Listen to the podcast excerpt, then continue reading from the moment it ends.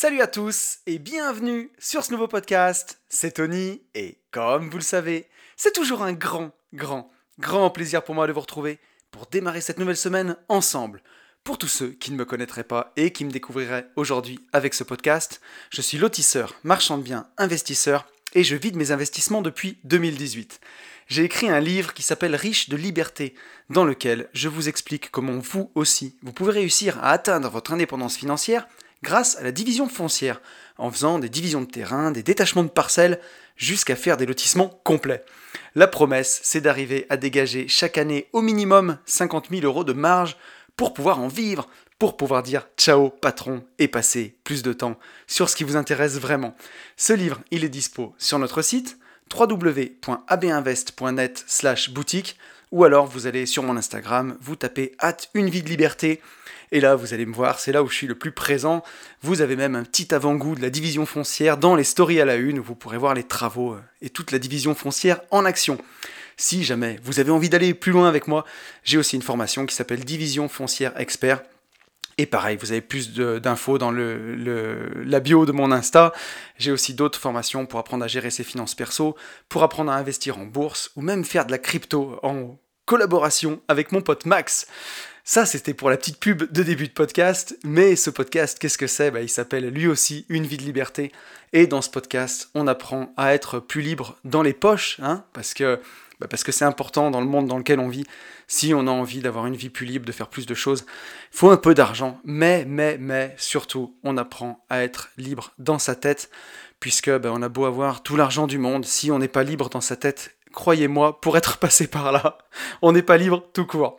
Je vais commencer ce podcast, comme je le fais tous les 15 jours maintenant, en remerciant tous les gens qui m'ont mis un petit message suite au podcast de la semaine dernière. Et vous êtes nombreux, navrés pour ceux que j'oublie, mais voilà, merci à Clément, Maxime, Charles, John, Xavier, Florian, Jean-Baptiste, Sylvie, Nicolas, Tony, Anthony, Anti, Olivier, Valentin, Nols, Mathis, Florent, Anatole, David, Aurélien, Cyril, Angèle, Mika, William, Romain, Maxwell, Nico, Delphine, Seb, Damien, Jérôme, Paris, Clément, Manu, Nicolas, Myriam, Stéphanie, Christelle, Antoine, Sander, Ricola, Nexis, Nimbus, Guillaume, Xavier et Karim. voilà. Cette semaine, vous étiez nombreux. Donc, un grand, grand merci à vous tous. On va faire le petit point réseaux sociaux, hein, comme, euh, comme on le fait tous les 15 jours. On est 1430 sur YouTube, ça c'est vraiment vraiment top, j'en suis super content. Ça monte cette petite chaîne YouTube. Je parlais de la division foncière euh, au début du podcast, mais euh, je publie aussi sur la chaîne YouTube, donc un vlog par semaine, tous les, mercredis à 18h. N'hésitez pas à aller les regarder pour ceux qui écoutent seulement les podcasts. N'hésitez pas aussi à vous abonner à la chaîne YouTube, hein. ça fait toujours plaisir. Et euh, voilà, j'essaye de varier, soit je vous, fais, je vous montre mon quotidien, soit je vous fais découvrir la division foncière. Là, le vlog de cette semaine, ne le ratez pas, celui de mercredi, ça sera notre, notre, une de nos dernières opérations de division foncière, si ça, ça vous intéresse. Je pense que ce sera chouette. Ou euh, des petits moments mindset, donc voilà, ça se passe sur YouTube. En ce qui concerne les podcasts, on est 526 sur SoundCloud et, et nous sommes à 266 notes sur Apple Podcast avec un nouveau commentaire. Donc merci à Pierre Caro pour ton commentaire 5 étoiles, ça fait plaisir. N'hésitez pas, euh, si vous avez envie de soutenir le podcast, voilà, allez mettre un euh, petit commentaire euh, et une petite note 5 étoiles sur Apple Podcast, ça aussi, ça m'aide beaucoup à le faire connaître. Et nous sommes 5573 sur Insta. là aussi, ça commence à ressembler à quelque chose, hein, cet Instagram. C'est là aussi où, je suis le plus présent. Si vous avez envie de me poser des questions, ben voilà, c'est là que ça se passe. J'essaye de mettre du contenu en story tous les jours, sauf quand je suis enrhumé, comme en ce moment. J'espère que ça se sentira pas trop sur le podcast. J'ai vraiment attendu euh, voilà, le dernier moment pour pouvoir l'enregistrer et que ma voix aille à peu près, mais euh, j'en ai bien chié ces 15 derniers jours avec ma voix. Donc voilà, et encore un grand merci à tous ceux qui prennent le temps de liker, de s'abonner, de mettre des messages. C'est vraiment ce qui fait vivre ce podcast. Merci à vous tous. Euh, pour les news, avant de, revenir sur le podcast de, la dernière quinzaine, les petites news, ben d'abord Black Friday. Black Friday, donc au moment où vous écoutez le podcast, ce sera ce vendredi 26 novembre. Il y aura moins 20% sur tout le catalogue. Alors pas sur le CPF parce que je ne peux pas le faire, mais il y aura, euh, en tout cas si vous prenez les formations en direct, que ce soit euh, la division foncière, que ce soit finance perso expert, ou que ce soit la formation ETF, il y aura moins 20% sur tout. Donc voilà, si vous aviez envie de prendre une formation d'ici là, ne la prenez pas, prenez-la euh, vendredi. Donc à partir de, jeudi soir minuit jusqu'à vendredi soir minuit, Il y aura moins 20% surtout, donc voilà, profitez-en. Et puis si vous avez des questions, n'hésitez pas à venir me les poser sur Instagram. Euh, je vous avais parlé de la soirée des gentlemen du 11 décembre. Bah, tout est parti en une minute. Voilà, les, je crois qu'on avait mis 46 places en vente, vu qu'on est 50 en tout. Donc les 46 places sont parties en une minute. C'est complètement incroyable, mec. Donc merci encore de votre fidélité. Et la même chose pour le séminaire box, euh, le séminaire MMA au Maroc. Euh, on a mis en vente les places le lundi d'après, je crois qu'on était le 15 novembre si je dis pas de bêtises. Euh, et tout est parti en une minute. Voilà, les 19 places pour le MMA sont parties encore une fois en une minute. Donc un grand merci à vous tous de ce soutien qui est incroyable. J'en suis à chaque fois. Je dis pas que j'en suis le premier surpris parce que je vois bien aujourd'hui que ce soit Une vie de liberté ou Les Gentlemen, on est sur chaque podcast à quasiment 30 000 écoutes par mois. Donc je me rends compte que ça grossit et que c'est gros. Et je suis toujours surpris de votre fidélité, de votre engouement. Donc euh, un grand merci à tous. Et je profite aussi de, ce podcast, pour, euh, euh, de ces news, pour vous dire qu'avec Yann, on aimerait créer une sorte de club privé, on va dire, des gentlemen investisseurs. Donc en échange d'un petit abonnement, donc visiblement je pense qu'on pourrait faire ça sur la plateforme Patreon. Donc pour un abonnement d'environ 7 euros par mois, ça vous donnerait droit à plusieurs choses. Bah, d'abord d'avoir 5% de réduction sur toute la boutique de vêtements, ça vous donnerait droit aussi d'avoir 10% de réduction sur toutes nos formations, donc que ce soit les miennes, celles aussi que je fais avec Benjamin, ou euh, la, formation de Yann, euh, Starter Cash. Ça vous donnerait surtout le droit d'avoir ben, en avant-première le lien des événements euh, pour pouvoir réserver. Donc par exemple pour la soirée des gentlemen ou le séminaire MMA, ben, si vous faites partie du club, vous aurez le lien en avance et voilà, ça vous permettra ben, de prendre tout de suite votre place euh, puisque je sais qu'à chaque fois ça fait beaucoup de déçus, donc ça pourrait bah, avantager certains, ceux qui ont envie de faire partie du club. Et, euh, nous, en contrepartie, bah, du coup, on s'engagerait à vous faire deux podcasts supplémentaires par mois qui seraient bah, uniquement pour les membres du club, où on pourrait répondre à vos questions, mais vraiment dans le détail. Vous pourrez nous poser des questions beaucoup plus détaillées. On prendra vraiment le temps d'y répondre avec des chiffres. Et, euh, le ton sera encore plus libre. On essaye déjà d'avoir un ton vraiment libre avec Yann, mais là pour le coup le ton pourrait être bah, encore plus libre puisque on sera vraiment dans le club privé. Donc voilà, n'hésitez pas à me dire si ça, ça peut vous intéresser. Euh, et euh, je vais commencer de le mettre en place. Je pense que ça peut être intéressant. En tout cas, on peut faire le test et puis on verra, on verra ce que ça donne. J'en ai déjà parlé dans le podcast des gentlemen, mais n'hésitez pas à me donner votre avis là-dessus. On en a fini avec les news et je vous propose de faire le retour sur le podcast de la dernière quinzaine. Un podcast où j'ai reçu un invité exceptionnel. Alors on va avoir le temps de revenir sur les messages. Mais j'ai eu euh, Christopher Wangen dans le podcast que je voulais avoir quand même depuis longtemps. Et euh, bah, dans l'ensemble, en tout cas à 90%, ça vous a plu. Et on va, on va en profiter pour lire vos messages. On a un premier message de Charles, Charles mon pote, qui me dit Excellence podcast, vraiment une très belle dose de mindset. J'aime beaucoup sa philosophie, euh, la philosophie de Chris. Il a exploité à fond la semaine de 4 heures. Respect. Tony, bravo pour avoir pu l'interviewer. Hashtag valeur gratos aussi. Et euh, bah, merci à toi, Charles. Et je vais lire le message de Hant et je répondrai aux deux messages en même temps.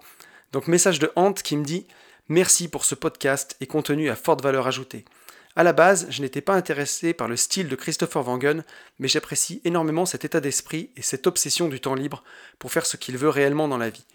Tu as également cet objectif de vie de liberté et de ne sacrifier pour rien au monde cela. La semaine de 4 heures a également été pour moi, il y a 5 ans, un point de départ de la structuration de ce style de vie. La liberté est non négociable en majuscule. Donc on est d'accord avec toi, je suis d'accord avec toi. Merci Ant. Donc pour répondre à vos deux messages les gars, euh, oui effectivement j'ai bien l'impression, en ayant fait ce podcast et en ayant discuté avec, euh, avec Christopher, que la semaine de 4 heures c'est quelque chose qui l'a vraiment marqué et on le voit hein, bah, dans, l'entretien que j'ai fait avec lui, il l'a poussé vraiment à l'extrême. Et euh, moi, je trouve ça vraiment très inspirant. C'est peut-être pas ce que je ferais parce que je suis pas, peut-être pas aussi jusqu'au boutiste, ça c'est même une certitude. Mais en tout cas, euh, bah, c'est quelque chose que j'admire d'être allé aussi loin là-dedans. On voit qu'il s'est dégagé du temps libre. Et euh, bah, j'ai trouvé de ce point de vue-là l'échange assez passionnant on a un nouveau message de. Alors j'ai marqué pseudo imprononçable, puisque je ne sais pas prononcer ton pseudo. N'hésite pas à venir en DM me dire comment tu t'appelles pour la prochaine fois. Euh, qui me dit Excellent podcast, on vous sent aligné sur pas mal de points. Est-ce que les paroles de Chris vont changer ton mindset? Tu refuses de reprendre des salariés car tu considères ça comme un frein à ta liberté, j'ai l'impression. Est-ce que la vision de Chris va te faire revoir ce point de vue? J'ai l'impression qu'il maximise la délégation à ses employés pour se donner le temps libre qu'il souhaite, pour se focaliser sur ce qu'il fait vraiment kiffer. Un, chapeau pour, un grand chapeau pour cet échange passionnant d'entrepreneurs, formateurs, investisseurs. J'ai adoré comment il se présente en fonction de son interlocuteur. Bah déjà, merci beaucoup à toi pour, euh, ton message, pseudo imprononçable. Mais, euh, oui, euh, effectivement, je pense pas qu'il me fera changer mon mindset là-dessus parce que aujourd'hui, je suis, tu vois, je trop petit pour reprendre un salarié et j'en ai pas du tout envie. Donc dans l'idéal, ce qui me ferait bah, le plus de bien au niveau de la délégation, ça serait une secrétaire par exemple, que ce soit pour prendre les rendez-vous ou, euh, qui fasse de la comptabilité pour gérer la comptabilité interne de la boîte, puisque bien sûr j'ai une comptable euh, extérieure, un cabinet comptable, mais d'avoir une comptable à l'intérieur, ça pourrait me faire gagner du temps. Aujourd'hui, cette gestion-là, elle me prend, on va dire, une demi-journée par semaine. Pour moi, c'est pas rédhibitoire, c'est c'est moins grave sur mon temps que d'avoir un salarié qui pourrait euh, ou se mettre, euh, comment dire, se mettre en, caisse, comme on dit chez nous. En tout cas, quelqu'un qui pourrait se mettre euh, en arrêt maladie, tu vois. Je préfère vraiment, je préfère cette situation-là que, que de, devoir gérer des problèmes avec un employé, en tout cas. Et pour la suite, j'ai pas prévu de grossir vraiment pour avoir besoin de salariés. Aujourd'hui, je délègue beaucoup, par exemple, à, à l'ENA, euh, qui, euh, qui, me fait les montages de vidéos, qui me fait toutes ces choses-là que je peux pas faire. Je délègue beaucoup euh, à mon géomètre, je délègue beaucoup aux agents IMO. Donc j'ai une grosse délégation, mais ça va être vraiment ou à des agents IMO, ou à des géomètres, ou à des freelances pour toutes ces tâches-là. Donc j'arrive à, à, déléguer de cette façon-là et à ne pas prendre de salariés en interne. Et pour moi, pour l'instant, j'ai encore pas envie de changer ça. on a un message de Xavier. Xavier qui me dit Excellent ce podcast, merci Tony, j'ai beaucoup aimé la philosophie de notre invité et de ce qu'il a pu faire pour ses parents, ça m'a touché, bravo à lui. Alors j'ai voulu lire ton message Xavier parce que bah, c'est aussi ce que permet de faire l'argent euh, et, ça je trouve que c'était un bon message. Euh, j'ai cité un copain dans le podcast, je ne vais pas dire son nom parce que je ne veux pas le gêner, mais qui a pu aussi acheter une, voiture pour sa maman. Et euh, bah voilà, quand on peut faire ça, c'est des choses qui font vraiment plaisir, qui font vraiment du bien. Moi, je le vois avec mes enfants, par exemple, où on a passé une semaine en vacances à Barcelone. Et ben voilà, à Barcelone, on fait que dépenser les intérêts de ce que rapporte le business, le capital et, euh, euh, les loyers. Et on touche pas, ben on touche pas à ces revenus. Quoi. Moi, dans ma vie d'avant, quand je partais en vacances, eh ben, c'était mes économies. Et je dépensais mes économies en vacances. Et quand je revenais, j'étais moins riche qu'avant. Là, je suis revenu de Barcelone plus riche que quand je suis parti. Euh, et, c'est ce que permet de faire l'argent, bah, de pouvoir offrir des, belles choses à ses enfants. Je vois, c'est, je dis, c'est tout simple, hein, mais quand j'étais à Barcelone, bah, la moindre visite de la Sagrada Familia, on était trois, ça coûte 60, 78 euros. Bah voilà, quand on a des petits moyens, des petits revenus, bah, peut-être qu'on passe juste devant et qu'on rentre pas à l'intérieur. Et c'est dommage de faire toute cette route pour, euh, bah, pour ne pas rentrer dedans au dernier moment. Et euh, bah, c'est ce que permet aussi de faire l'argent. La crise, c'était pour ses parents, moi, c'est pour mes enfants. Mais en tout cas, je trouve, euh, je trouve que j'avais besoin, j'avais envie de lire ton message parce que c'était quelque chose d'important à faire remarquer. Et il n'y a pas eu que des bons retours sur, sur ce podcast avec Christopher Wangen. Il n'y a pas que des gens qui ont kiffé. J'ai eu, on va dire, peut-être 90 ou 95% de messages qui étaient comme ceux que je viens de lire. Mais j'ai eu des messages plus nuancés, comme celui de John par exemple, qui me dit Bonjour, merci pour la vidéo. Je ne suis pas très fan du monsieur car il reste des zones d'ombre sur certaines vidéos et sur les revenus des formations qu'il propose ou même les investissements à Détroit. Après, ça reste une personne avec une mentalité d'un sportif de haut niveau, une haute estime de lui qui lui permet d'avancer. On ne peut pas lui enlever qu'il est un des précurseurs des formations immobilières. Merci encore et bonne continuation.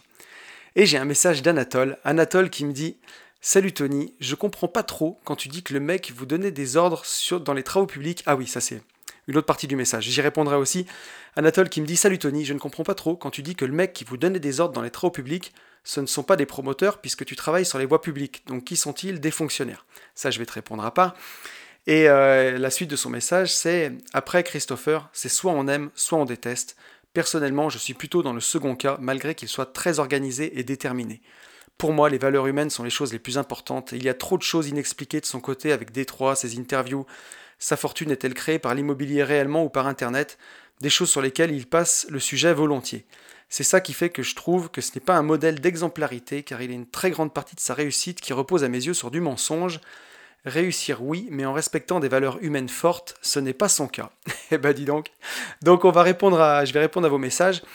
Juste pour parler des, travaux publics sur ton message, Anatole. Euh, oui, moi j'avais une entreprise de travaux publics parce que ça se dit comme ça, mais tous mes donneurs d'ordre étaient des privés, donc soit des promoteurs, soit des lotisseurs. Euh, je travaillais pas du tout pour les, collectivités publiques, je travaillais pas pour les mairies. Moi, je travaillais qu'en domaine privé. J'intervenais dans des prêts ou dans des terrains qui avaient été achetés pour y faire des immeubles. Mais euh, entrepreneur de travaux privés, ça se dit pas. C'est toujours des travaux publics, puisque de toute façon, quoi que tu fasses, les équipements que tu, viabilises sont destinés à devenir publics. Donc même si tu travailles que pour des privés, j'étais entrepreneur de travaux publics. Peut-être que dans ma vie, j'ai fait juste un ou deux chantiers pour des collectivités, mais, mais c'est vraiment tout. quoi. J'ai toujours travaillé pour des privés. Et donc, euh, donc voilà, je vais répondre à, ces messages-là parce que c'est quand même important. Euh, je me suis rendu compte, moi, euh, avec vos messages, que Christopher Wangen divisait aussi, puisque voilà, j'ai reçu peut-être, allez, j'avais trois messages en tout, les deux que j'ai lus plus cinq que j'ai pas lus. Donc peut-être 90% des messages c'était des, messages très positifs et quelques messages comme celui-ci. Et moi, je vois que surtout Chris, il a une réussite qui est immense. C'est quand même assez énorme ce qu'il a créé. Et cette réussite-là, il l'a eu très jeune. Et donc, euh, bah, il a commencé par atteindre d'abord son indépendance avec son immobilier locatif, ça c'est une certitude. Euh, c'est ce qui lui a permis de devenir libre. Voilà, il a eu euh, quelques appartements qui lui ont permis de dégager du cash flow, je ne sais plus exactement combien, mais je crois qu'au début, il avait 1800 euros de cash flow. Ça, ça lui a permis de quitter son travail, et ensuite il a utilisé cette liberté pour entreprendre. Et c'est d'entreprendre qui l'a rendu riche au sens où on le voit aujourd'hui. Et ce que je peux dire, c'est que dans une moindre mesure, bien sûr, dans une autre mesure, c'est la même chose qui s'est passé pour moi. Moi, j'ai stoppé mon boulot avec environ 3500 euros de cash flow, si on doit parler comme ça. Donc 1800 euros de cash flow lissé sur la bourse, on va dire, et 1700 euh, sur l'immobilier. 1700, 1800, pour faire aller, on va dire 3600. Et ça, bah, quand j'ai atteint cette indépendance, c'est ce qui m'a permis de lâcher mon taf où euh, je travaillais 60 ou 70 heures par semaine et de me lancer à fond dans le marchand de biens, dans la gestion de mon patrimoine, vraiment m'en occuper activement. Et euh, bah, c'est ce qui a fait que ça explose encore plus aujourd'hui. Et l'indépendance, c'est vraiment la première étape. C'est pas l'arrivée, comme je le dis souvent. Mais enfin, je pense que c'est pas un secret pour vous et que vous vous en doutez quand même que on n'achète pas des Porsche et des Aston Martin avec 15 appartements et 2000 euros de cash flow. Moi, ça me paraît quand même évident. Euh, par contre, avec 15 appartements et 2000 euros de cash flow, on a du temps pour investir en achat-revente, on a du temps pour créer un business rentable, et c'est ça qui permettra d'acheter euh, des Aston Martin et des Porsche. Donc euh, pour moi, il y a, quand même... Enfin, faut pas croire au Père Noël non plus. c'est pas en ayant 2000 euros de cash flow et trois immeubles que vous atteindrez ce style de vie-là.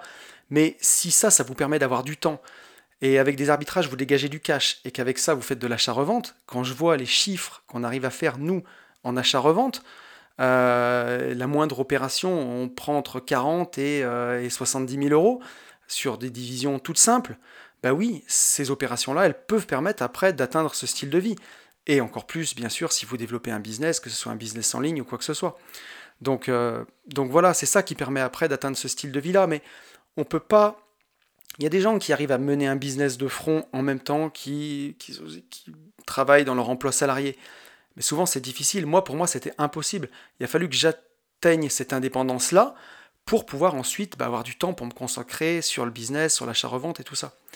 Et donc, je disais aussi, il a une grande réussite très jeune et il a sûrement aussi fait des erreurs.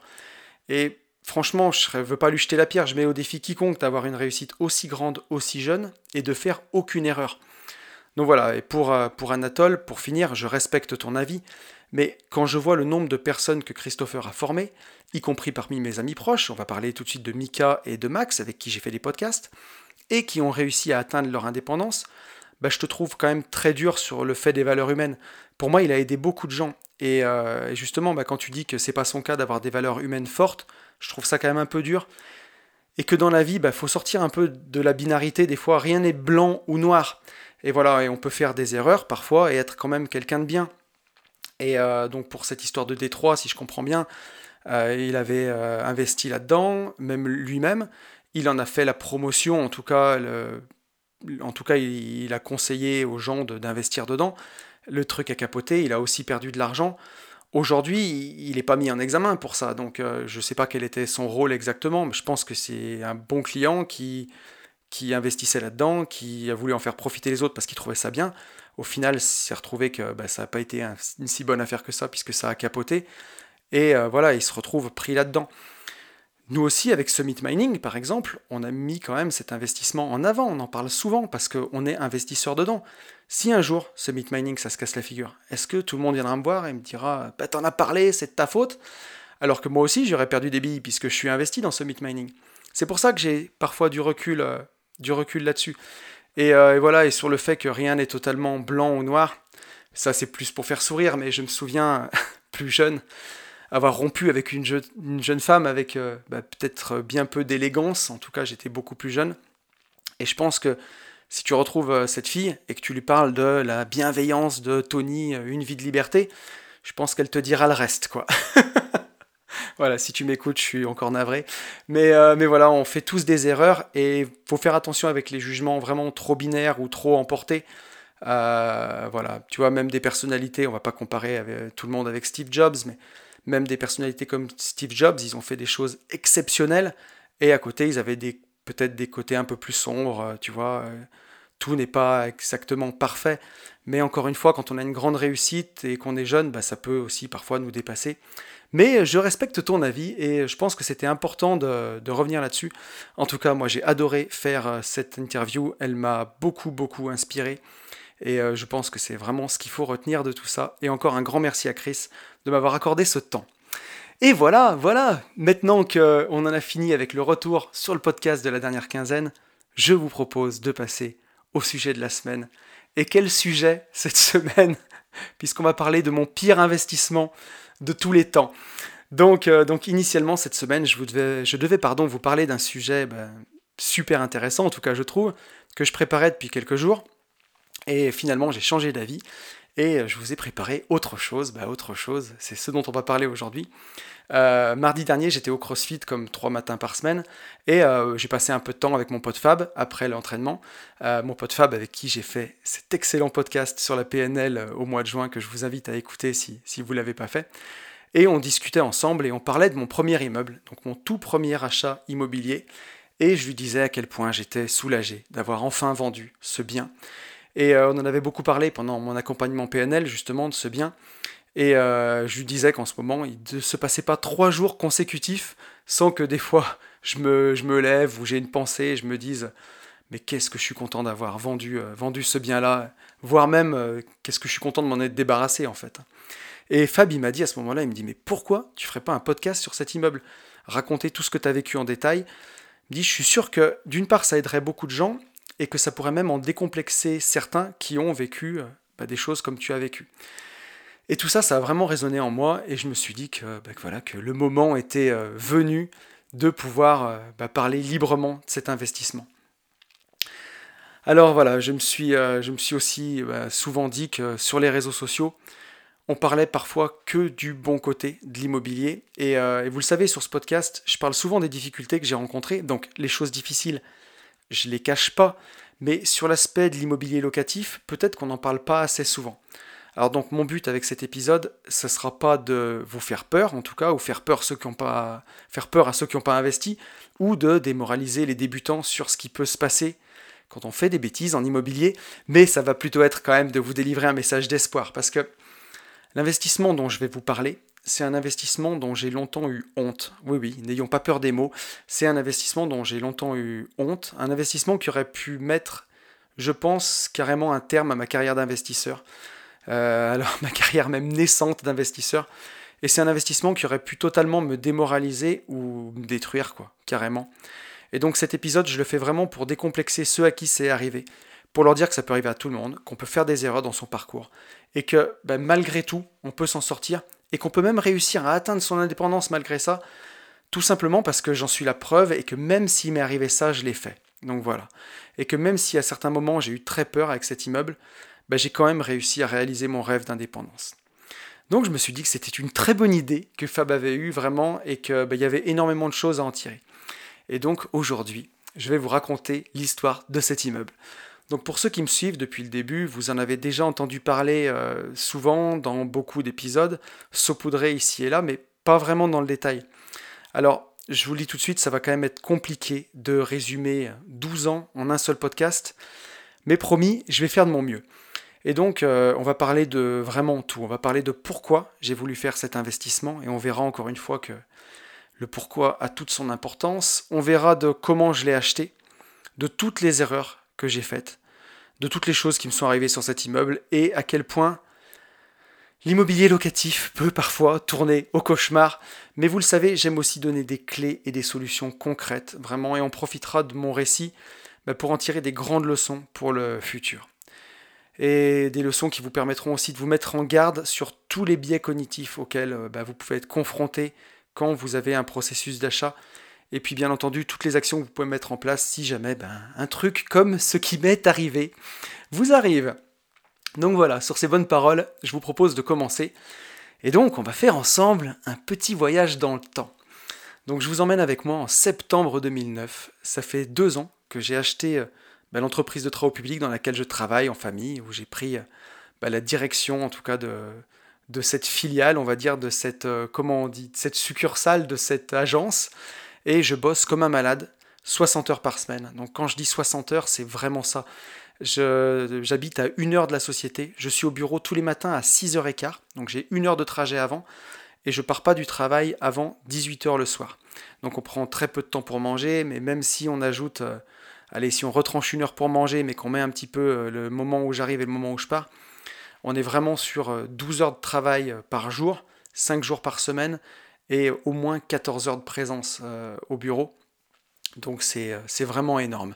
Mais voilà, moi j'en veux quoi. J'ai 27 ans, jeune chef d'entreprise dynamique, prêt à se faire manger tout cru par le système.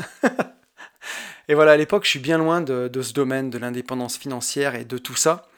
Je sers juste à faire un achat pour gagner plus d'argent, même pas forcément pour ma retraite, mais juste pour gagner plus. Parce que je me rends bien compte que bah, avec ce que je gagne, même si j'ai un super salaire, puisqu'à l'époque je dois gagner à peu près 3000 euros par mois, je dirais, euh, en 2009, donc euh, bah, c'était déjà un bon salaire à 27 ans, mais je me rends compte que ça va être vraiment compliqué si je veux vraiment plus de la vie. Et je me souviens même qu'à l'époque, j'avais multiplié 3000 euh, par 12, voilà, ça faisait 36 000 euros. J'avais multiplié ça par, bah, par 40 ans de, de, salariat, et je devais arriver à 1,4 million. Et je me dis, mais si tu veux te payer, euh, je sais pas moi, une Porsche à 200 000 euros un jour, bah tu vois bien que ça va être compliqué, quoi. Ça, ça fait euh, déjà 5-6 ans de salaire, euh, ça va être compliqué. Donc je me dis, il faut que je fasse autre chose. Et à l'époque, je connais rien. On est en 2009, Facebook, ça fait 3-4 ans que ça existe. Il n'y a pas de groupe d'immobilier, il n'y a pas tout ce qu'on voit à l'époque. YouTube, ça, ça, ça existe déjà, mais c'est pas encore développé comme aujourd'hui. Il n'y a pas toutes les chaînes qui, qui existent. Donc, euh, donc euh, bah, je ne sais pas trop comment m'y prendre. Et à cette époque, je suis vraiment rat race à 100%. J'avais un joli BMW X3 à crédit, etc. Et euh, voilà, donc j'ai envie de gagner plus d'argent, mais je maîtrise aucun code de, ce sujet. Et l'effet de levier et tout ça, c'est vraiment totalement inconnu pour moi. D'avoir un business avec plus d'effet de levier, pour moi, mon business, bah voilà, c'est comme ça, je le fais, je me pose pas beaucoup de questions. Et euh, je me dis que l'immobilier, ça peut être vraiment quelque chose de bien, d'acheter un, appartement, euh, peut-être même un immeuble, je sais pas, mais je me dis, bah ça, ça me fera de l'argent euh, au fur et à mesure, et quand il sera tout payé au bout de 15 ans, eh ben, je pourrais le revendre et je pourrais me payer peut-être quelque chose avec, peut-être une voiture, je ne sais pas, mais ça me fera de l'argent. Donc voilà comment je vois les choses à l'époque. Et j'en parle à des membres de ma famille, que je cherche à faire un investissement immobilier, j'en parle autour de moi, et euh, ça finit par arriver aux oreilles du notaire de famille que je cherche justement à faire un investissement immobilier. Et, euh, vous verrez, c'est là aussi que l'histoire est très importante en termes de figure d'autorité, mais euh, je ne veux pas vous spoiler trop vite. Donc mon notaire de famille me contacte et il me dit qu'il connaît une personne qui vend un immeuble de 9 appartements, pas très loin de chez moi, à Saint-Étienne. Et je me souviens qu'à l'époque, j'avais déjà visité pas mal de choses, mais je débutais quoi, et je connaissais strictement rien. Alors j'ai dit que j'étais loin du monde de l'indépendance financière, mais j'avais déjà lu juste un livre là-dedans, je me rappelle à cette époque. Euh, ce livre c'était Tout le monde mérite d'être riche d'Olivier Seban, et il disait, il me semble dans le livre, que à partir de 7%, un rendement immobilier c'était très bien. Donc on est loin de ce qu'on prône aujourd'hui, mais moi j'avais que ça à l'époque. Donc euh, j'avais visité quelques appartements dans ma ville, mais voilà, quand je faisais le calcul du rendement brut, je tombais toujours à 5%, euh, voire moins. Donc je laissais tomber. Et je me souviens que je visais quand même assez petit. Hein. Je cherchais surtout à faire un premier appartement. Je visitais des appartes à 60, 70 000 euros. Mais voilà, ça rapportait 350, euh, 400 euros de loyer. Donc ça faisait pas le joint, quoi. Et, et là, bah, en fait, le fait que mon notaire me contacte, je me rappelle que ça m'avait flatté, quoi. Je vois ça comme une aubaine, je me dis que ça m'intéresse beaucoup. Donc il me met en contact avec cette personne, et je me rends compte que c'est un commerçant de ma ville qui tient un, commerce plutôt, euh, plutôt prestigieux. C'est quelqu'un que je connais de vue, mais que tout de suite je respecte, quoi. Je me sens flatté à l'époque, je me rappelle, j'ai l'impression d'être dans le game. Et euh, je me dis, je me souviens qu'à cette époque, mon ego, enfin, vraiment, voilà, c'est le mot, j'avais été hyper flatté Enfin, clairement, je me sentais plus pissé, quoi. Et bref, c'est pathétique, mais euh, ça a une grande importance dans l'histoire. Mais vous inquiétez pas, en bon partisan du 100% responsable, je ne rejetterai la faute sur personne à part moi-même. Tout cela est bien entendu ma responsabilité. Mais voilà, mais très, rapidement, donc je vais visiter le bien. Et je me souviens qu'on a fait ça un soir après le travail. On avait bu un petit café ou un, verre dans un bar des verres juste à côté. Euh, donc des verres hein, de, la SSE, hein, je vous rappelle qu'on est à Saint-Étienne. Euh, j'étais avec un de mes deux futurs associés sur ce projet, avec le propriétaire, donc ce fameux commerçant, qui était accompagné de son agent IMO, entremetteur. J'ai jamais bien compris ce que ce mec faisait, mais en tout cas il était avec nous. Et on a visité l'immeuble ensemble. Donc je me souviens que le commerçant, il était hyper sympa, j'avais vraiment confiance en lui, euh, il me disait que c'était une super affaire, que j'aurais aucun problème. Et par contre, son agent IMO, qui était avec lui, mais tout de suite, quoi, je pouvais pas le sentir, et c'est quelqu'un que je trouvais vraiment pas net. Il était infect, il était sur la réserve, et donc, euh, bah, avec le recul en tout cas, je me rends compte que ce qui m'avait fait, c'était pas compliqué, c'était de l'anti-vente à fond, quoi. C'était, euh, il y en avait un qui me disait c'est une super affaire, euh, vous allez voir, et l'autre qui me disait ouais, oui, oui, c'est, ça c'est sûr que c'est une super affaire, mais est-ce qu'elle est vraiment pour vous Est-ce que vous avez les, les épaules pour faire cette affaire-là Est-ce que vous avez les finances pour faire cette affaire-là? Il me faisait de l'anti-vente à fond. Moi, je suis foncé dans le panneau, quoi, bien propre. Et donc, on a visité l'immeuble, on a commencé par la cage d'escalier et on a visité seulement deux appartements sur les neuf. Je sens que vous commencez à, voir venir la douille. Euh, et je me souviens avoir demandé à visiter tous les autres appartements. Et voilà, le commerçant, il m'a dit plusieurs fois, il m'a répété de lui faire confiance, que tout était dans le même état que les deux qu'on avait déjà vus. Et surtout que voilà, on pouvait pas déranger tous les autres locataires. Que, voilà, il me disait, vous savez comment c'est les affaires, hein, faut pas les affoler. Voilà, je voudrais pas trop qu'ils sachent que je vende. Euh, donc euh, voilà, faudrait trop rien dire. Donc, euh, donc voilà, et je me souviens que bah, ce que j'avais visité, j'avais pas trouvé ça exceptionnel. C'était simple, mais c'était en bon état. Enfin, c'était, propre. C'était, propre. Et voilà. Donc tout ça pour dire que je me souviens vraiment qu'à l'époque, moi qui cherchais les appartements autour de 60-70 000 euros, j'avais l'impression que c'était une vraie aubaine de me voir proposer un immeuble entier d'un seul coup, en off-market, euh, neuf appartements d'un coup. Euh, voilà, c'était pas passé sur le bon coin, c'était pas réseau. Et surtout que quand j'ai fait les calculs de rentabilité sur cet immeuble, on était quasiment à 10%, je crois qu'on était à 9,6 ou 9,8.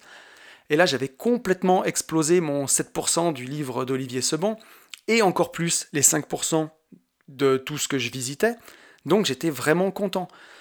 Et pour tout vous dire, j'ai même pas négocié l'immeuble, j'ai même pas négocié un centime. Ouais, avec le recul, je me mettrais des claques. Mais bon, j'ai dit que je serais transparent et qu'on racontera tout jusqu'au bout. Donc, euh, donc voilà, et donc rapidement, très rapidement, j'ai dit qu'on était intéressé par le bien et on a signé un compromis 15 jours après. Et je me souviens déjà que vraiment au compromis, j'étais pas bien et j'avais l'impression qu'il y avait quelque chose qui clochait. quoi. J'aurais dû écouter ma petite voix. Au compromis, j'avais cette petite voix en moi à 100% qui me disait Tu devrais pas acheter, tu devrais pas acheter. Je, l'avais au fond de moi. Et donc, je me souviens, dans le temps du compromis, bah, on allait demander le financement dans trois banques. On n'a eu aucun mal à emprunter, on a eu trois accords. Donc, pour ça, c'était vraiment une autre époque. Hein. Et je me rappelle qu'à cette époque, euh, bah, cet agent IMO entremetteur que j'avais vu pendant la visite, il m'avait appelé plusieurs fois pendant le temps du compromis pour me demander où ça en était. Et à l'époque, je bossais ben, donc énormément, je vous l'ai dit. Hein. Et une fois, je lui avais répondu sèchement que ça me gonflait. Quoi. La troisième fois qu'il m'appelle, je lui dis je m'en occupe et ça avance. Et là, je me souviens qu'il m'avait menacé de m'emmener au tribunal pour me réclamer les 10% de pénalité au cas où la vente, elle irait pas au bout.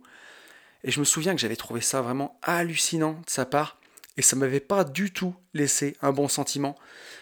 Et là encore, aujourd'hui, avec le recul, je me mettrais des claques parce que l'agent IMO qui me fait ça, aujourd'hui, je me fais faire deux refus bancaires et sont bien à la con, ils le gardent. Donc euh, voilà, mais à l'époque, bah, c'était anti-vente à fond, encore une fois. C'était, euh, oui, ben, il faudra me prouver que vous êtes capable d'avoir ce bel investissement. Et moi, je marchais à fond, quoi. Voilà, mais enfin, bref, les ficelles étaient grosses, mais à l'époque, je les voyais pas, en tout cas. Et d'ailleurs, ça me rappelle même que, au moment du compromis, quand on a fixé le taux maximal de l'emprunt que j'allais devoir contracter pour ce bien, il voulait qu'on mette 5% en taux maximal, entre guillemets, pour être sûr que ça passe. Et là, c'est quand même mon notaire de famille qui lui a dit que c'était n'importe quoi. Et euh, finalement, on avait mis une limite à 4%. Et donc, on a réitéré l'acte authentique le 27 décembre 2009 et je suis devenu propriétaire de cet immeuble de 9 logements à Saint-Étienne.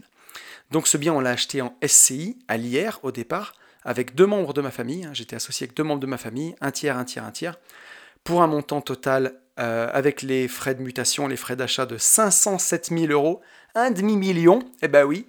Donc financé à 110%, on n'a pas mis un euro d'apport sur 15 ans et on avait eu un taux à l'époque de 3,5%.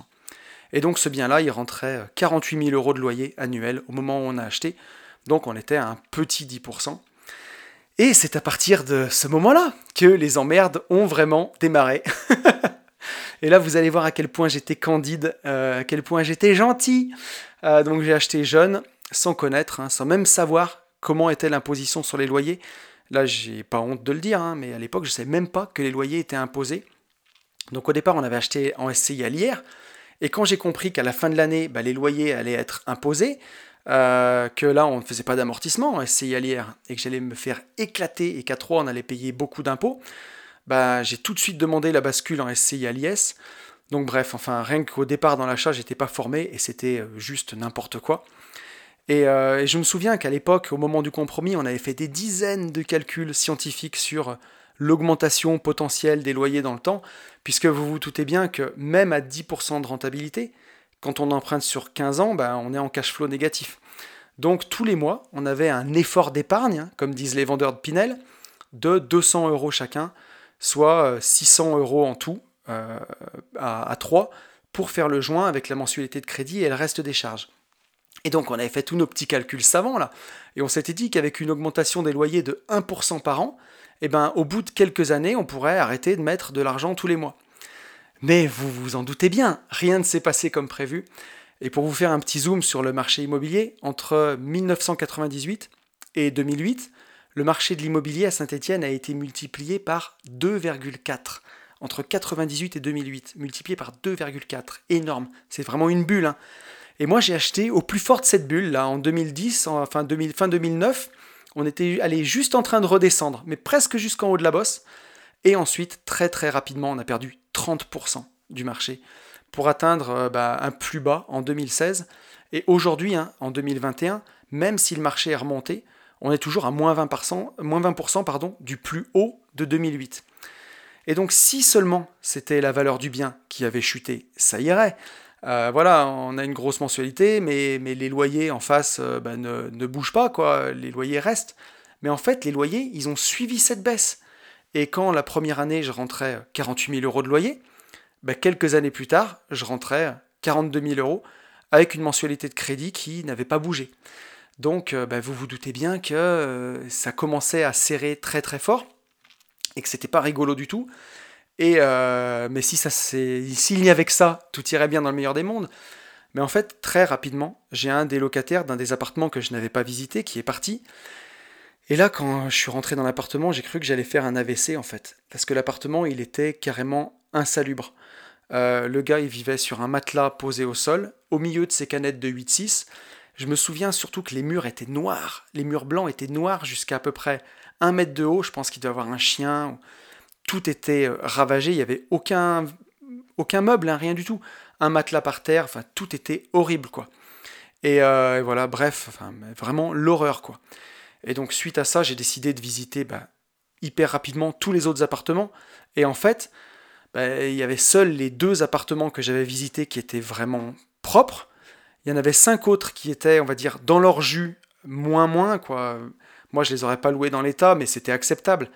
Et donc deux, dont celui du locataire qui venait de partir, qui était carrément insalubre, quoi.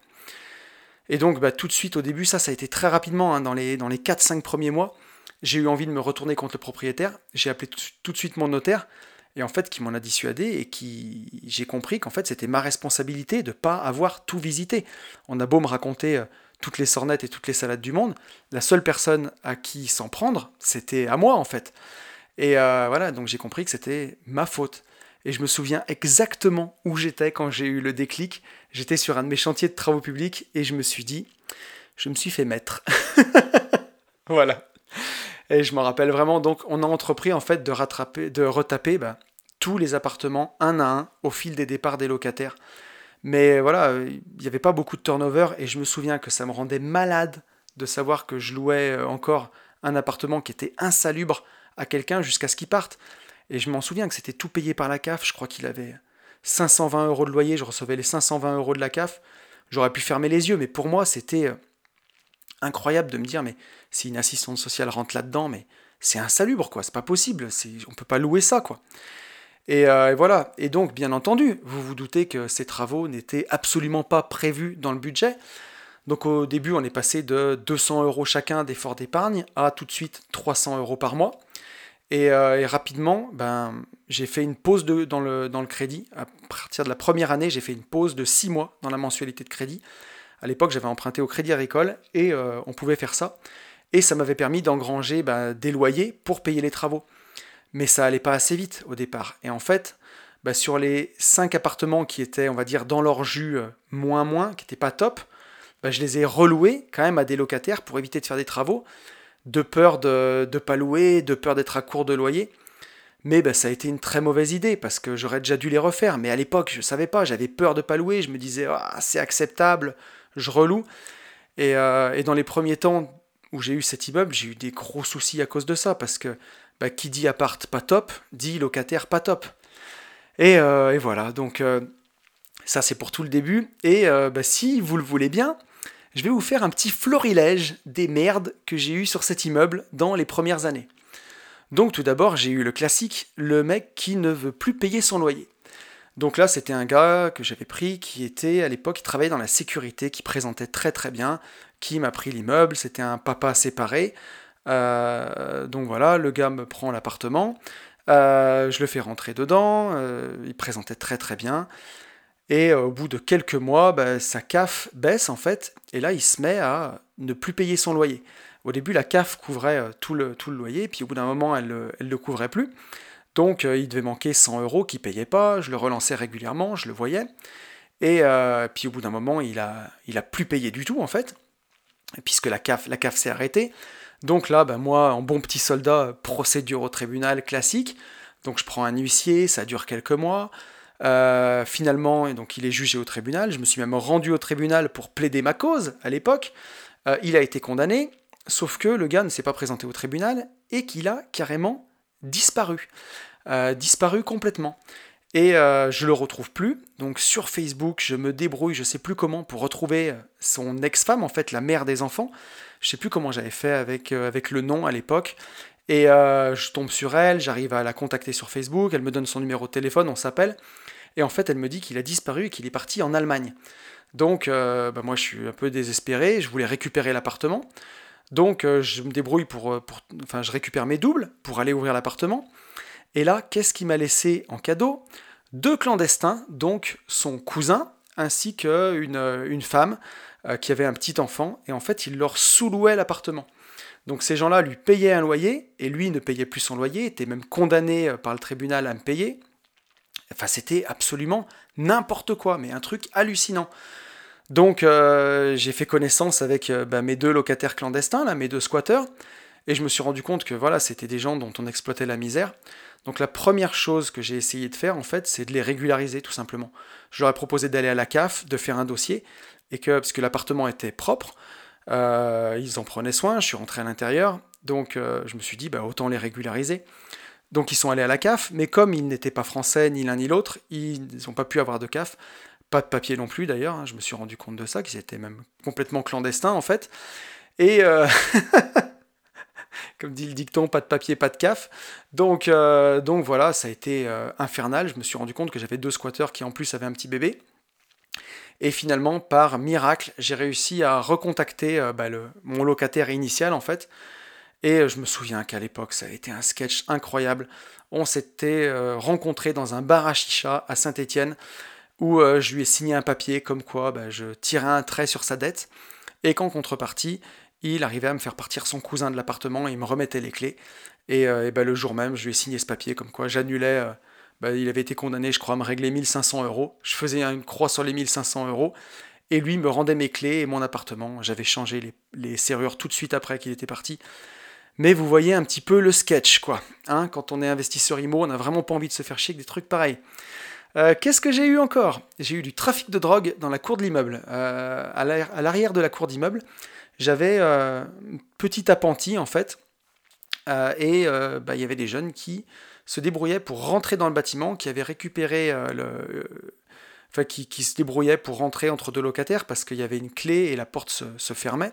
Et vraiment j'avais fait changer la porte de cet immeuble, donc il y avait une porte qui était quand même assez sérieuse, quoi. Mais voilà, en tout cas, ils se démerdaient pour, pour arriver à rentrer et ils cachaient de la drogue, du shit, quoi, clairement, dans ce petit bâtiment. Donc euh, bah, j'ai réussi à mettre un terme à ça en murant ce bâtiment complètement, donc il pouvait plus rentrer après, euh, et, en fermant la cour. Donc voilà, qu'est-ce que j'ai eu? J'ai eu mon grenier, euh, le grenier de l'immeuble, squatté par des jeunes qui fumaient de la drogue. Ils se débrouillaient pareil pour rentrer dans l'immeuble, monter jusqu'en haut, ouvrir la porte du grenier, et, et ils se cachaient dans le grenier pour fumer de la drogue. Donc là, c'est un de mes associés qui les avait pris sur le fait, qui les avait dégagés. Et ensuite, on a condamné l'accès au grenier carrément avec une planche d'OSB euh, vissée. Donc voilà. J'ai eu. Euh, qu'est-ce que j'ai eu? J'ai eu de la prostitution d'une des locataires. Ça aussi, c'est euh, assez sympa. Donc, dénonciation des voisins où ils voyaient des allées et venues dans les escaliers. Et, voilà, encore une fois, ben, de, la misère, quoi. Mais, j'avais une de mes locataires qui, ben, qui vendait son corps et qui, qui faisait rentrer des clients dans l'immeuble. Donc ça a été encore un truc incroyable. Euh, j'ai eu encore plein de choses. J'ai eu, euh, alors ça c'est encore différent, mais euh, j'ai eu un des vides sanitaires de l'immeuble qui a été carrément inondé par une canalisation qui a cassé. Donc ça c'est encore différent, c'est pas dû à des mauvais locataires, mais je me souviens qu'on avait mis un temps fou pour trouver d'où venait le problème. Et finalement, on avait fait pomper ce vide sanitaire. Il y avait une trappe pour rentrer à l'intérieur et on a carrément dû démonter une baignoire dans un appart pour réparer ce tuyau qui s'était cassé. Mais euh, je me souviens qu'à l'époque, en plus de tous les soucis que j'avais, voilà, parfois dans l'ancien, quand on ne sait pas où passent les tuyaux, ça peut être vraiment une galère. Et même si ça c'est une contrainte purement technique, euh, voilà, ça arrive que des tuyaux cassent, ça arrive qu'il y ait ce genre de choses. Je me souviens qu'à l'époque, ça m'avait demandé euh, vraiment beaucoup de travail et beaucoup d'énergie parce que mon, métier où je tirais mon CDI, mon salaire, me prenait tellement de temps que ça avait été euh, vraiment vraiment une épreuve. Euh, on avait posé une journée pour démonter la baignoire tous les deux, pour réparer ses tuyaux. Parce que comme on n'avait pas de thunes, on aurait pu le faire faire, mais ça nous aurait coûté une blinde, quoi. Donc on a choisi de le faire nous-mêmes. Euh, passé un temps, j'avais pris une locataire qui avait un ex-conjoint violent. Et un jour, l'ex-conjoint est venu se battre avec le nouveau conjoint dans le hall à coups de couteau. Et donc j'ai débarqué euh, un jour dans l'immeuble, il y avait du sang sur les murs, c'était un régal. Donc voilà, c'est le genre de choses que j'ai eu. Euh, j'ai eu une nana. bon, c'est sur 12 ans, hein, là ça paraît énorme, mais ça, l'a été. Hein. Mais j'ai eu euh, un jour, j'ai loué un appartement à une femme qui, qui présentait très très bien sur, sur le papier.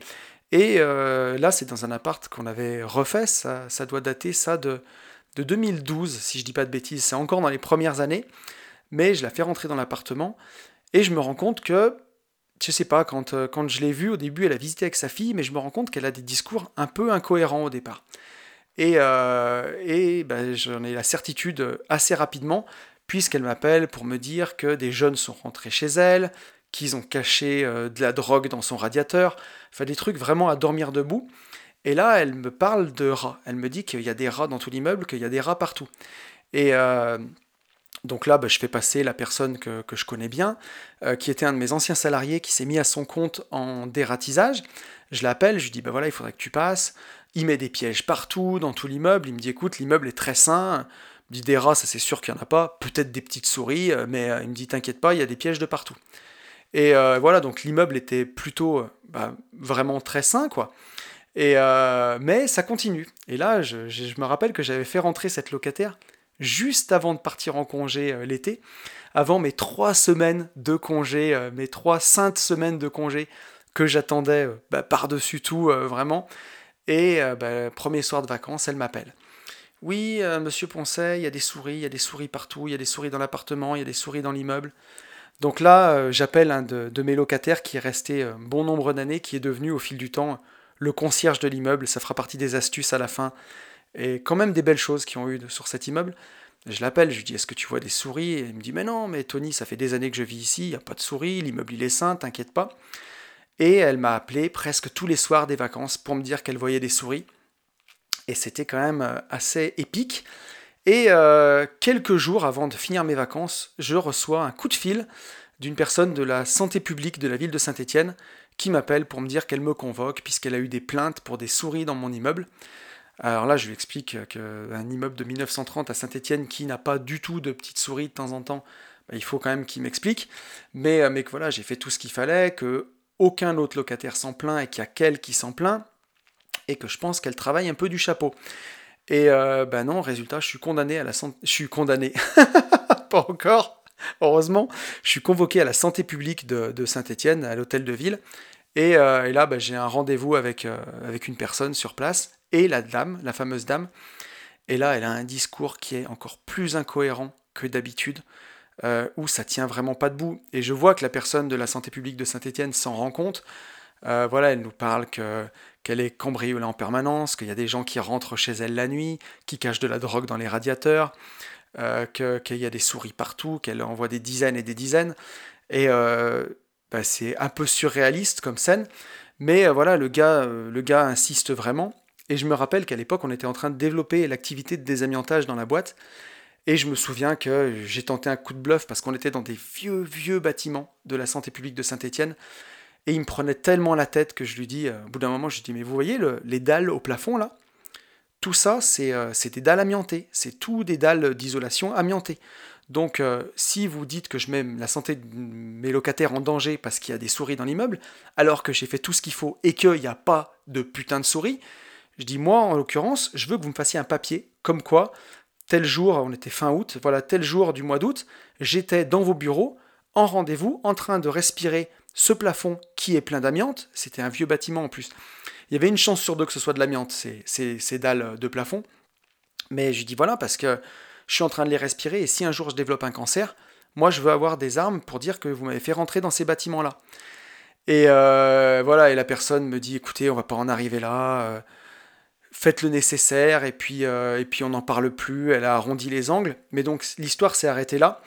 Et en fait, cette locataire est partie euh, bah, quelques semaines après et j'étais vraiment, vraiment, mais extrêmement soulagé puisque euh, ça a été une histoire encore de fou ça. j'ai eu encore deux petites histoires, j'en ai encore d'autres, mais j'en ai encore deux autres que je vais vous raconter dans, dans l'histoire de la misère humaine j'avais euh, un locataire qui avait son loyer entièrement payé par la CAF. Je me rappelle qu'il avait 430 euros de, loyer plus charge et il devait recevoir 470 euros de la CAF. Et un jour, il s'est rendu compte que ben, on recevait 40 euros de plus de la CAF que son loyer. Et là, il a voulu ben, qu'on lui rende ces 40 euros sur euh, plusieurs mois, je sais pas depuis combien de temps il était là, peut-être un an ou deux ans. Et euh, c'était un gars qui était complètement fou, quoi, mais complètement fou allié.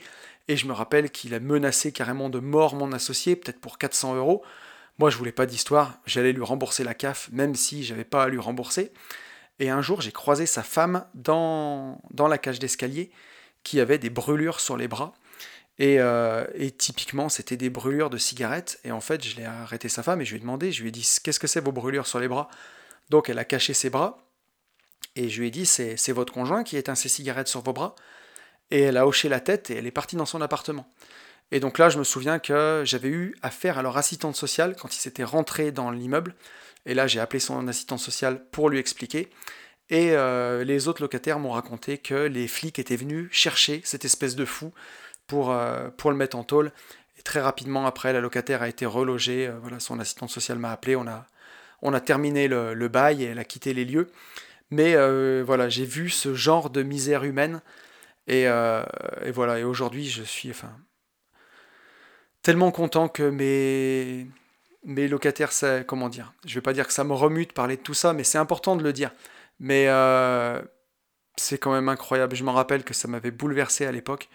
Et, euh, et, je suis content aujourd'hui que mes locataires soient d'un tout autre profil que ça, parce que c'est vraiment, c'est vraiment la misère. Et on le verra, on le verra avec la, la dernière euh, règle que j'ai tirée de ce podcast sur aussi le pourquoi du comment.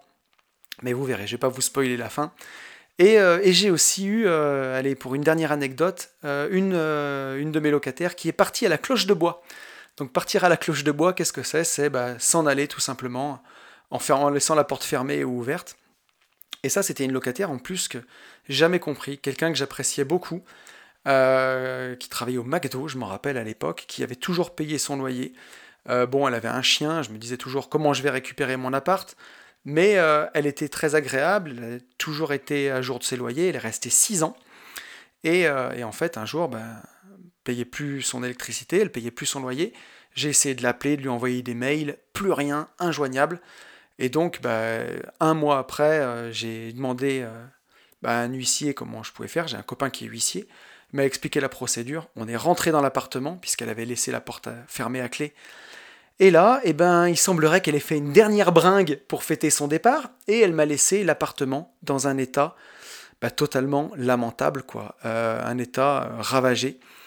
Euh, il y avait eu le chien qui avait dû pisser, chier partout, mais c'était l'enfer, quoi. il y avait des crottes de chien partout. le parquet puait la pisse, il était imprégné, et l'appartement avait été complètement abandonné. Et donc là, bah, ma foi, j'ai pas eu le choix. Euh, il a fallu faire tout ça tout seul, nous-mêmes. Donc même ma compagne avait été mise à contribution à l'époque, mes associés. On a sorti tous les meubles, on a démonté tous les parquets et on a refait l'appartement intégralement. Euh, voilà, du sol au plafond. Et pourtant, elle était là depuis, euh, depuis six ans, cette locataire. C'était un des derniers appartements que j'avais pas refait au moment où elle est partie. Euh, et, voilà quoi. Donc, euh, donc voilà en tout cas pour toutes les, les, anecdotes que je voulais vous raconter. Elles ne sont pas dans l'ordre chronologique. Mais voilà ce à quoi j'ai eu affaire avec cet immeuble. Et, euh, et que bah, j'ai jamais retrouvé en tout cas dans tout le reste de ma carrière d'investisseur. Pour reprendre avec le, le fil de, du déroulé de ce récit, en fait, bah, quand je me suis rendu compte que bah, il y avait deux appartements complètement insalubres, cinq qui n'étaient pas top top et seulement deux qui avaient été refaits. Bah, assez rapidement, on a entrepris de refaire tous les appartements les uns après les autres au gré des départs des locataires. Donc, bah, je vous le disais tout à l'heure, en trésorerie, on n'avait pas grand-chose. Donc, pour dégager de la trésorerie, j'avais fait une pause dans le crédit et ensuite, j'ai réussi à repasser le prêt de 15 ans à 25 ans. Euh, j'ai renégocié le taux deux fois. Et ça, ça nous a vraiment, vraiment donné de l'air. Euh, et, pour vous dire, il y a même certains appartements que j'ai refait deux fois parce que entre temps, je me les suis fait ruiner de nouveau.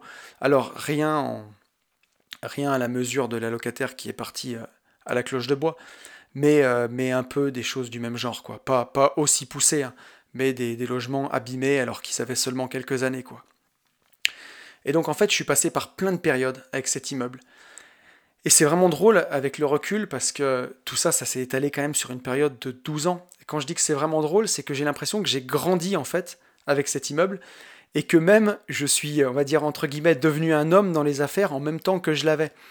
Et j'ai alterné des moments de désespoir total, surtout dans les premières années en fait, quand le marché a chuté énormément d'un seul coup et que je me suis rendu compte que bah, j'étais endetté à hauteur de, de 450 000 euros en gros pour un bien qui en valait euh, 350 bah, 000. Et à un moment, comme on n'avait pas de thunes et que je voulais pas relouer les appartements, j'en avais même euh, seulement 5 de loués sur les 9, parce que je voulais pas remettre en location les biens dans lesquels j'aurais même pas logé ma mère, quoi. Et donc j'ai alterné des moments où j'étais euh, bah, vraiment désespéré, avec des moments où j'étais bien plus serein quand tout allait bien. Et je me souviens même que quand on avait refait les appartes, on a eu une période de deux ans où je suis presque pas allé à l'immeuble, quoi. En fait, c'était idyllique, les loyers rentraient, tout se passait bien.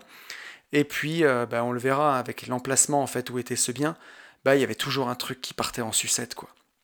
Et, euh, et voilà. Mais j'ai vraiment évolué, j'ai même grandi, et je me souviens que sur la fin dans les deux dernières années, ça m'est arrivé de nouveau de me faire ruiner un appartement, mais là, ça me faisait plus rien en fait.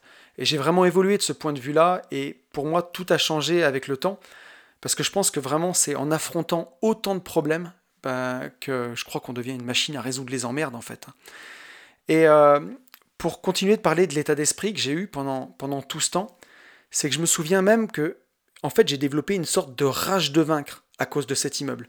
En fait, je m'en voulais tellement d'avoir été pris pour un con que je me suis juré que ça me détruirait pas quoi. Je me suis juré que je réussirais malgré tout quoi qu'il arrive. Alors le pendant négatif de tout ça, c'est que en fait j'ai beaucoup caché la réalité des choses de cet immeuble au départ, euh, à mes proches notamment, pour pouvoir continuer d'avancer, pour pouvoir continuer d'emprunter et d'enchaîner les projets. Mais euh, voilà, le pendant positif, c'est que j'ai vraiment voulu comprendre toutes mes erreurs et bah, commencer par voilà, la poudre aux yeux, euh, le prestige et on va dire la position sociale qui m'a impressionné au départ. Et ça, c'est vraiment une leçon que j'ai gardée.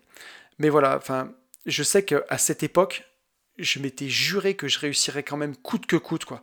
Quoi qu'il arrive, et qu'en fait, ce mauvais investissement, il ne me détruirait pas, ni moi, ni mes rêves. Et, euh, et ça, c'était très très important pour moi.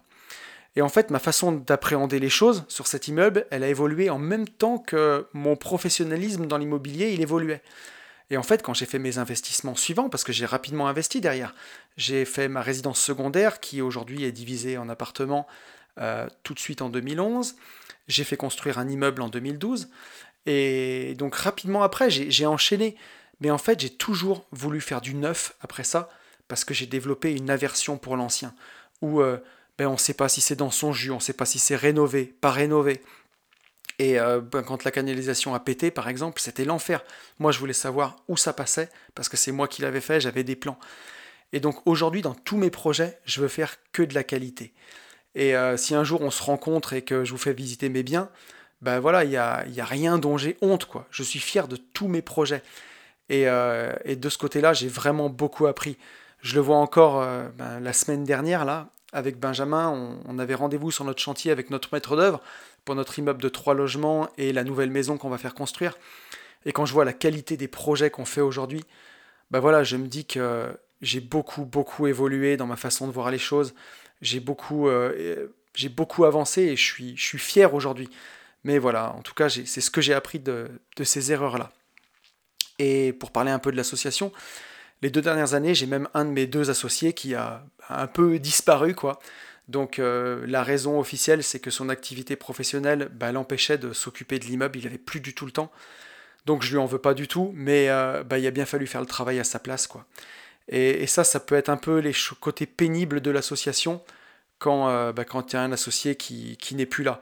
Mais euh, j'en reparlerai quand même à la fin, je, je m'en suis pas trop mal tiré dans l'association, puisque bah, en étant de la même famille, on s'est serré les coudes.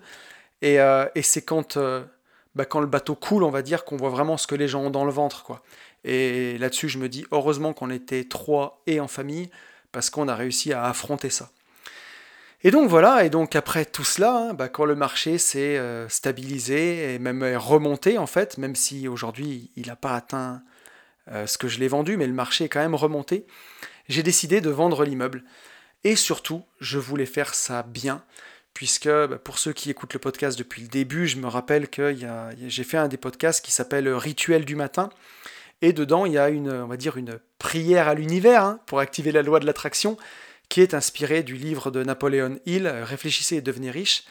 Et dans cette prière à l'univers que je récite tous les matins, bah, je dis toujours que la réussite elle doit se faire en respectant les autres. Et les mots exacts que je répète tous les matins, c'est Je sais parfaitement bien qu'une richesse ou qu'une situation mal acquise est un château construit sur le sable, elle ne saurait durer.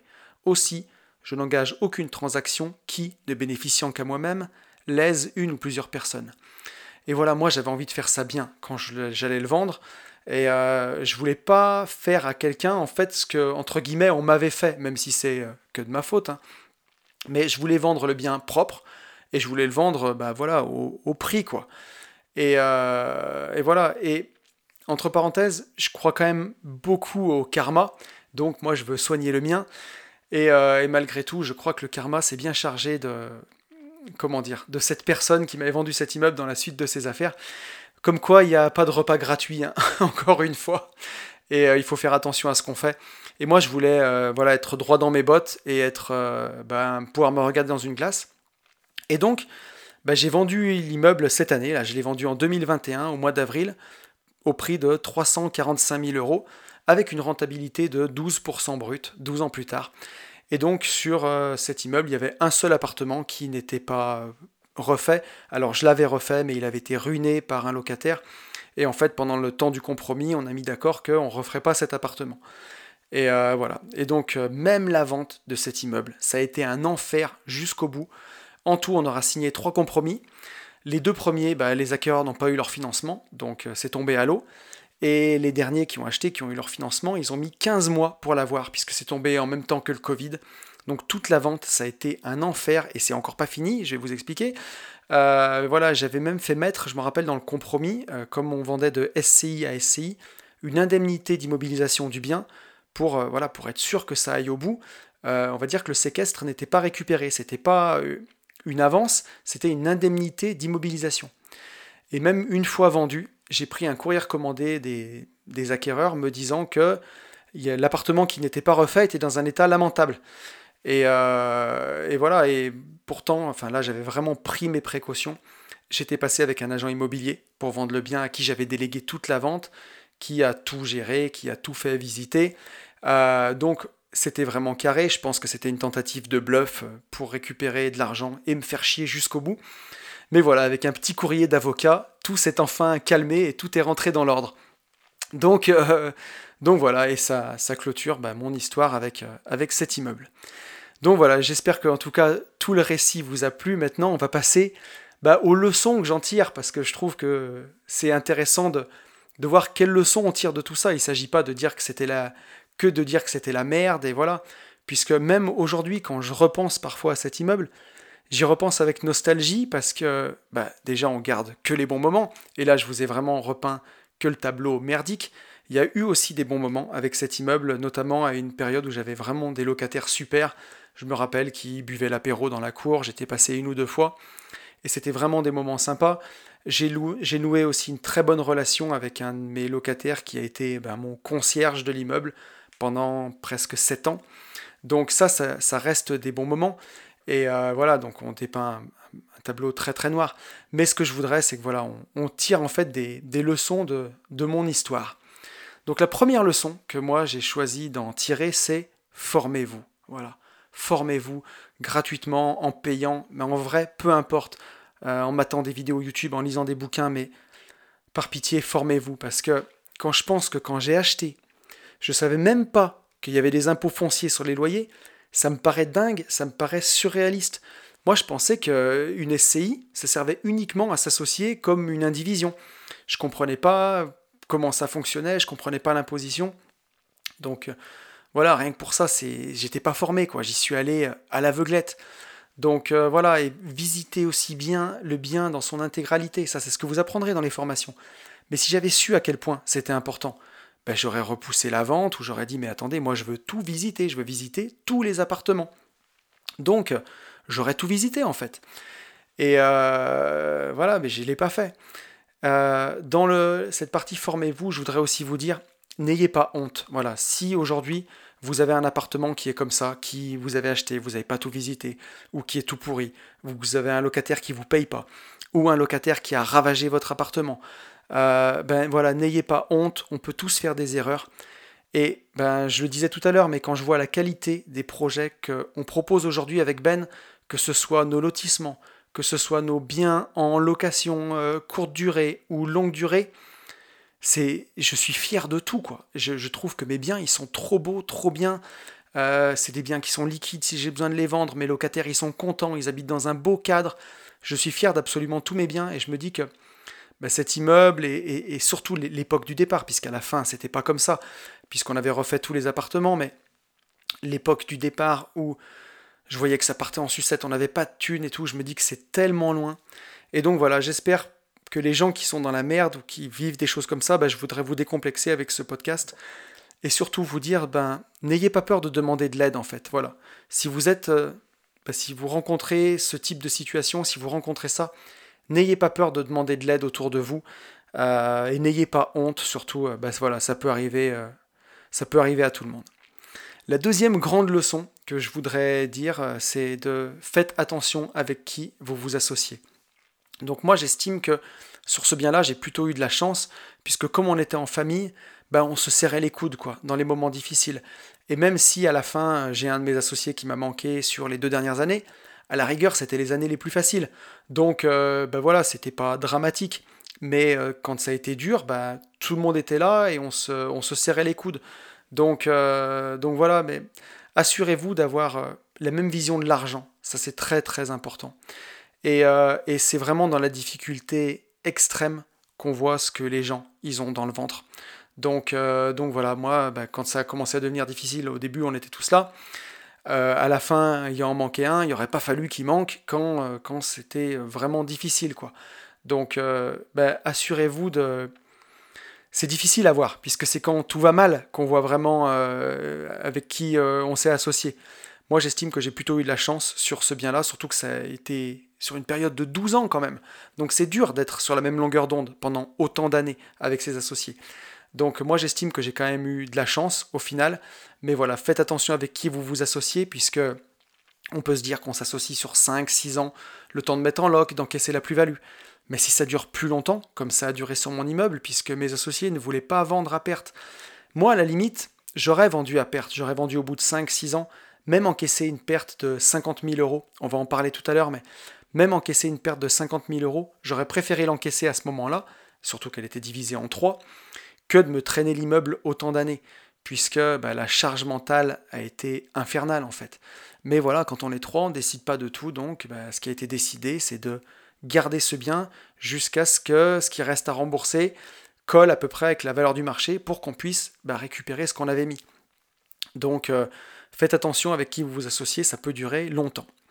Euh, la troisième chose dont je veux vous parler, c'est que, ben, troisième leçon que j'ai, que notée, on va dire, c'est que même quand tout est désespéré, il y a toujours des solutions.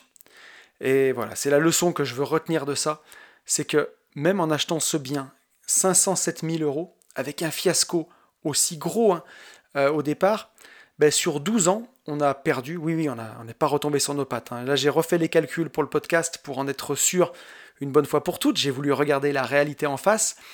Et donc, on a perdu à tous les trois 42 000 euros sur 12 ans. Donc, ça fait euh, voilà, 3500 bah, euros euh, par an à 3, soit un petit peu moins de 1200 euros par personne et par an. Donc, en gros, ça m'a coûté 100 balles par mois pendant 12 ans, cette histoire. Et je me dis que ça a été bah, le prix de ma formation. Donc, bon, si je les avais mis en ETF euh, tous les mois pendant 12 ans, aujourd'hui, j'aurais 25 000 euros et pas euh, moins 42 euh, 000 divisé par 3 et pas moins 14 000, quoi. Mais, euh, mais bon, c'est comme ça. Mais le plus gros souci, c'est pas la perte d'argent, parce que perdre, perdre 15 000 euros sur, ou 14 000 euros en tout cas, sur 12 ans, c'est pas ça le pire. Le plus gros souci, c'est la charge mentale. Parce que à certains moments, bah, j'ai vraiment vécu l'enfer, quoi. Parfois, on avait des périodes d'accalmie de un an ou deux, j'en ai parlé, et parfois, à d'autres périodes, c'était juste l'enfer. Un seul mauvais locataire et il faisait partir tous les bons euh, de son étage, quoi. Mais malgré tout ça, bah, j'ai réussi à renégocier le crédit de l'immeuble deux fois, que ce soit sur la durée ou sur le taux. Euh, voilà, j'ai trouvé des solutions à l'époque pour refaire des appartements pour 5000 euros. Et pour 5000 euros, repeindre tous les murs, refaire tous les planchers, changer la cuisine, changer la baignoire, euh, voilà, j'ai refait vraiment, j'ai réussi à refaire des appartements entiers pour 5000 euros. Alors il y a prescription, hein, aujourd'hui c'est des histoires qui datent, mais quand on n'a pas le choix, eh ben voilà, on se, on sort les doigts, comme dirait l'autre poliment. Euh, mais voilà, mais j'ai trouvé plein plein d'autres solutions. À un moment, j'ai essayé de faire une chose qui pourra peut-être vous aider. Ça, c'est peut-être la valeur gratos de ce podcast.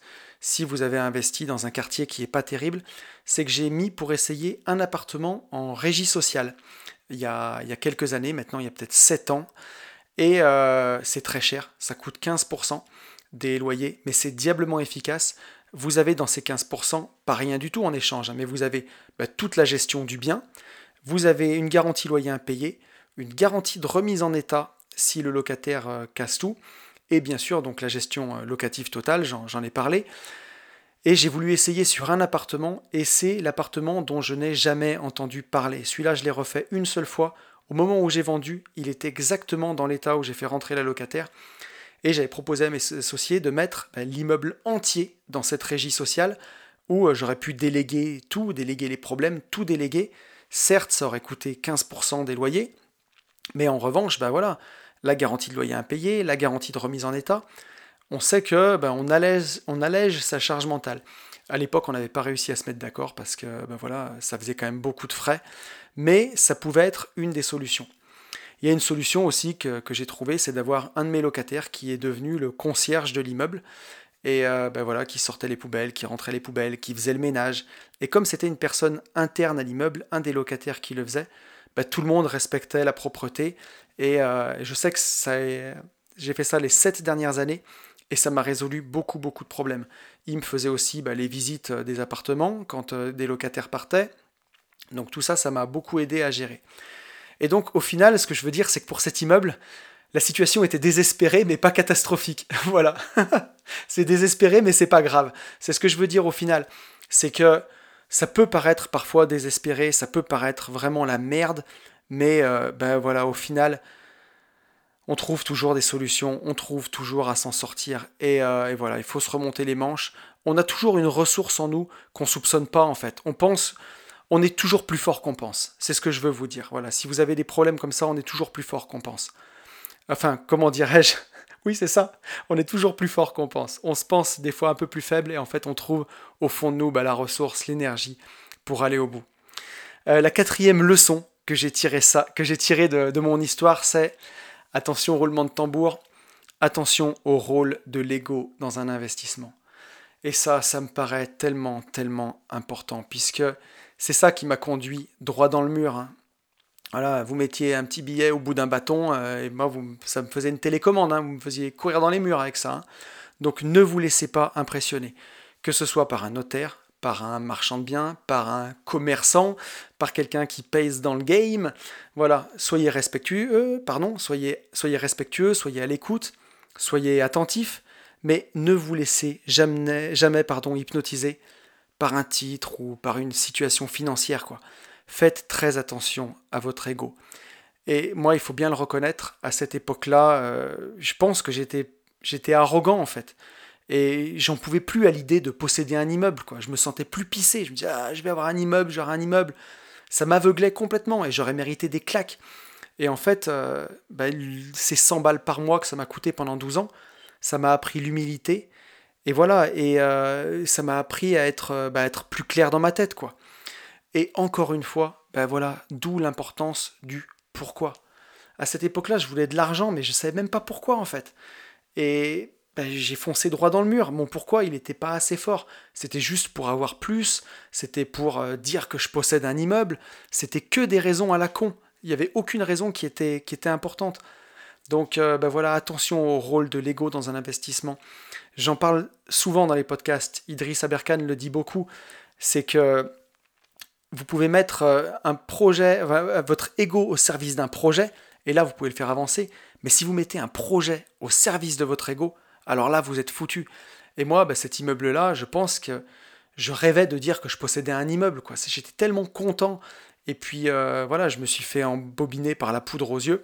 Et euh, au final, c'est bien fait pour moi, 100% responsable, c'est de ma faute. Mais voilà la leçon que j'ai apprise et euh, je pense qu'elle est vraiment importante. Et la dernière leçon que j'ai appris et qui, je pense, est une des plus importantes, c'est que le critère numéro 1 en immobilier, c'est l'emplacement. L'emplacement, l'emplacement. Vous le savez. Et euh, je pense que je ne pouvais pas finir ce podcast euh, par autre chose que par ça. C'est que j'ai beau eu tourner le problème dans tous les sens, à la fin, je pense juste que c'était la localisation de cet immeuble qui était mauvaise. Déjà, la ville n'est pas ouf, mais au final, à un moment, on avait tout refait, quoi. Et c'était pas possible que ça se passe aussi mal. L'immeuble, il était en centre-ville, il était dans une petite rue avec une école maternelle au bout de la rue, et voilà, par contre, il était entre un quartier plutôt très bien et un quartier pourri, vraiment à la frontière. Et je pense que, ben voilà, quoi qu'il arrive, j'attirerai pas les bons locataires et que sur neuf appartements, ben, il y en a toujours un qui est mal loué et il fait fuir les autres. et ça ramène la misère et ainsi de suite. Et, euh, aujourd'hui, si c'était à refaire, jamais, jamais je n'achèterais dans ce quartier, quoi. Jamais. Et euh, encore une fois, aujourd'hui, mon critère numéro un, bah, c'est l'emplacement.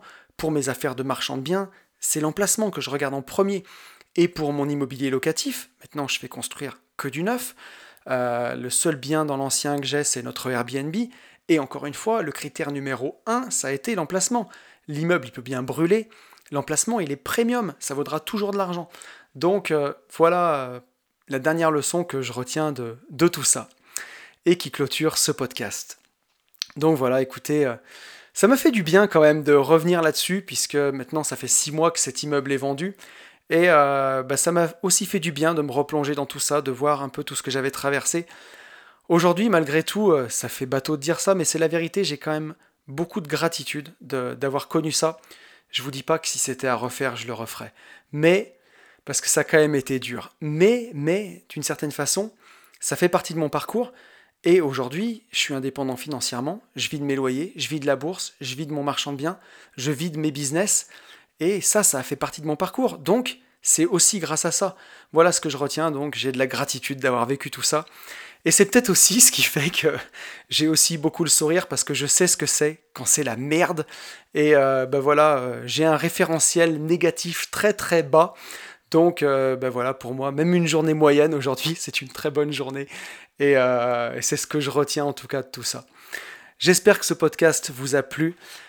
J'espère que si vous avez fait un mauvais investissement, ben, ce podcast vous aidera à y voir plus clair et à en tirer des leçons, à peut-être mener des bonnes actions et à vous dire que ben, il faut sortir du placard, faut pas avoir honte, faut en parler parce qu'il y a d'autres gens qui ont traversé ça avant vous et qui seront peut-être vous donner des conseils, vous aider et, euh, en tout cas bah, vous permettre de vous en sortir.